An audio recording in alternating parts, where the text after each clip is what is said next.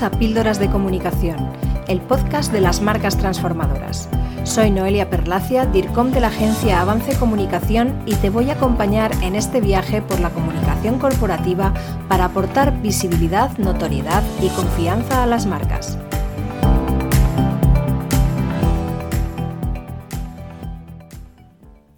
¿Qué es el marketing inclusivo?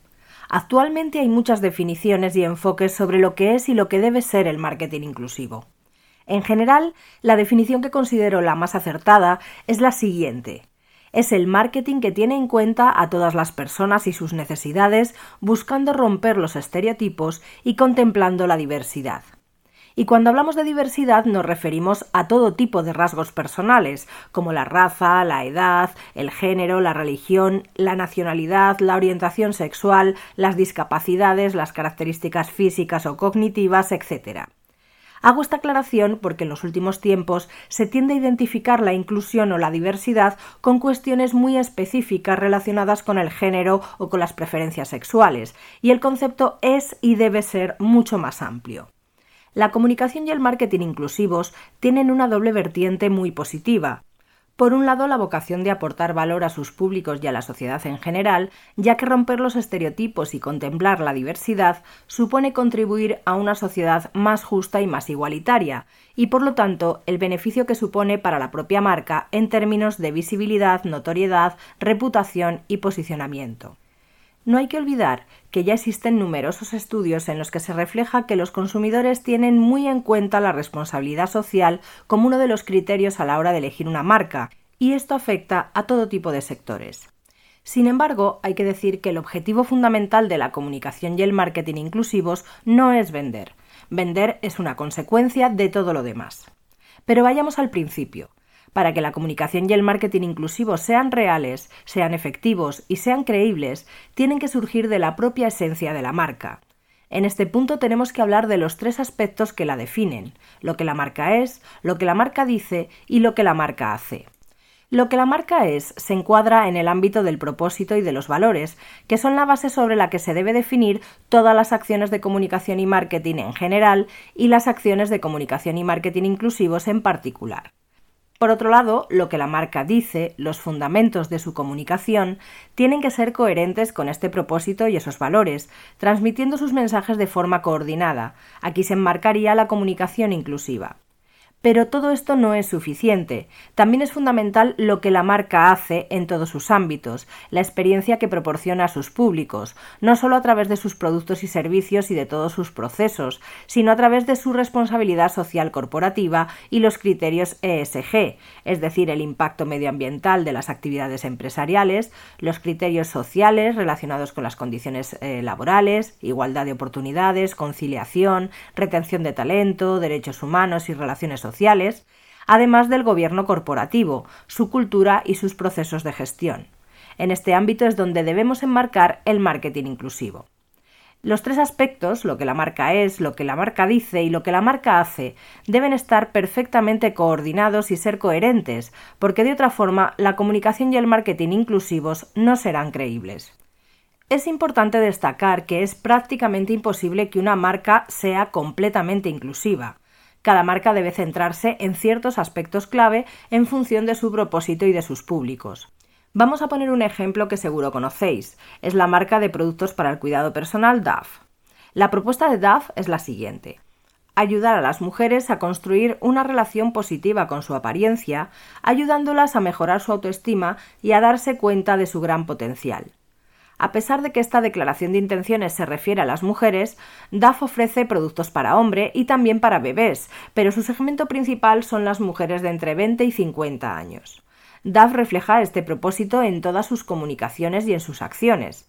En 2004 lanzó el lema Por la belleza real y se mantiene fiel a este principio con mensajes como la belleza debe ser una fuente de confianza y no de ansiedad. El compromiso con la belleza real de esta marca se refleja en tres promesas. Presentar mujeres reales y no modelos, de hecho animan a las mujeres a postularse como modelos para sus campañas, contemplando diversas edades, tallas y etnias. Nunca manipular las imágenes para presentar una belleza perfecta, ayudar a las niñas a ganar autoestima y confianza corporal. Para ello, Duff creó un proyecto para la autoestima dirigido a niñas y adolescentes trabajando con especialistas para crear herramientas y contenidos con el objetivo de que los padres, mentores y profesores apoyen esta causa y así se eviten problemas de alimentación, bullying o el fuerte impacto que las redes sociales tienen en la confianza y en la percepción sobre su propio físico. DAF ha lanzado múltiples campañas digitales para apoyar estos principios. Una de las más recientes se llama Real Virtual Beauty y quiere promover una mayor representación de las mujeres reales en los personajes femeninos de los videojuegos. La comunicación inclusiva de DAF es totalmente coherente con su propósito y valores y se centra en las mujeres con todo tipo de características en cuanto a edad, raza, características físicas y cognitivas, etc. Además de la coherencia con la esencia de la marca, hay un aspecto importante que debemos tener en cuenta a la hora de desarrollar una estrategia de comunicación o marketing inclusivos. Actualmente, en el ámbito del marketing y la comunicación, hablamos constantemente de la importancia de la segmentación y de la definición detallada del buyer persona para poder definir estrategias de marketing y comunicación que sean realmente efectivas. Entonces, ¿cómo conjugar la inclusión con la segmentación, ya que parecen conceptos a priori contradictorios?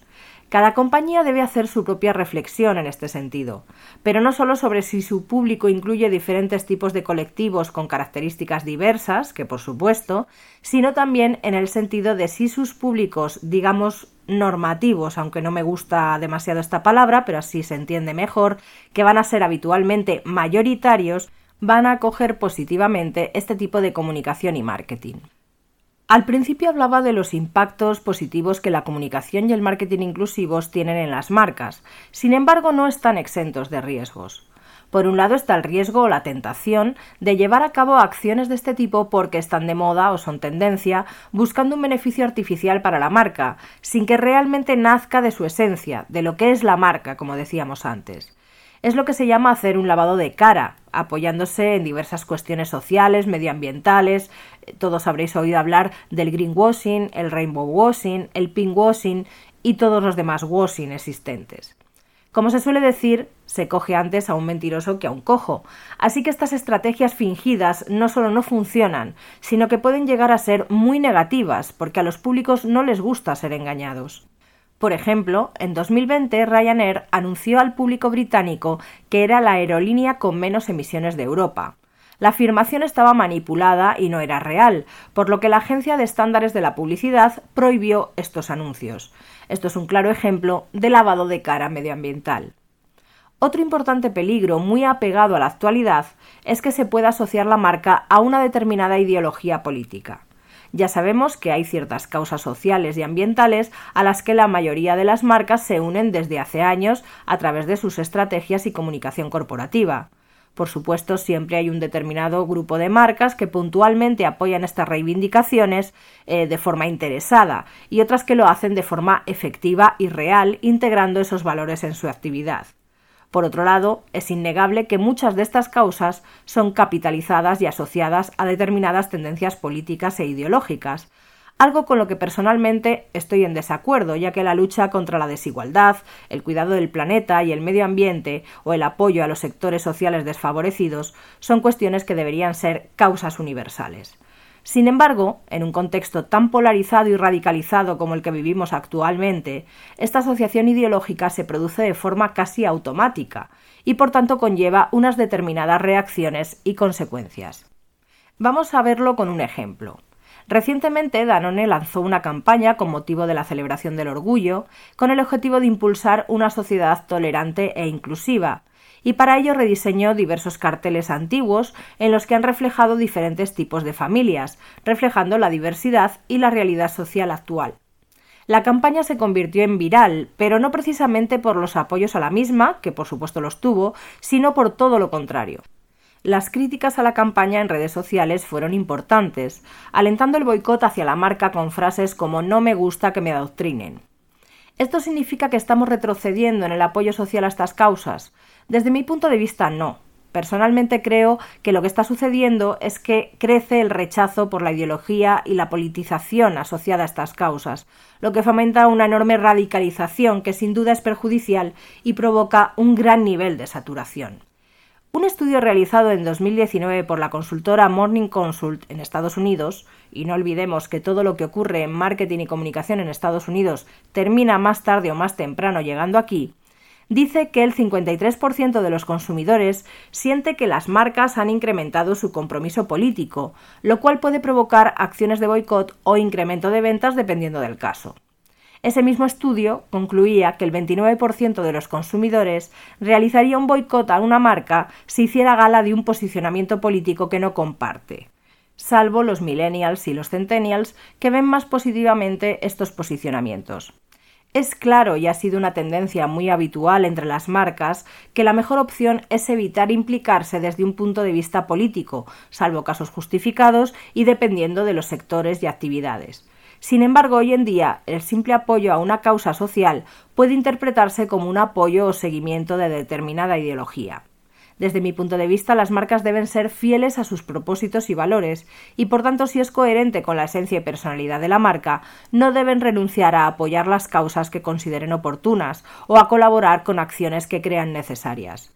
Dentro de ese apoyo deberán valorar los posibles impactos positivos y negativos en relación con su reputación, su posicionamiento y su negocio, y desde ese punto de partida desarrollar las acciones y el alcance apropiado. No debe perderse de vista que el contexto político es muy volátil y está en constante mutación.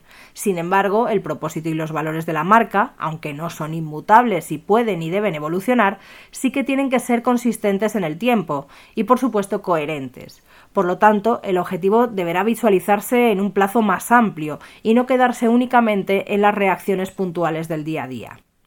Terminamos nuestro episodio de Píldoras de Comunicación esperando que haya sido de tu interés. Te espero en el próximo.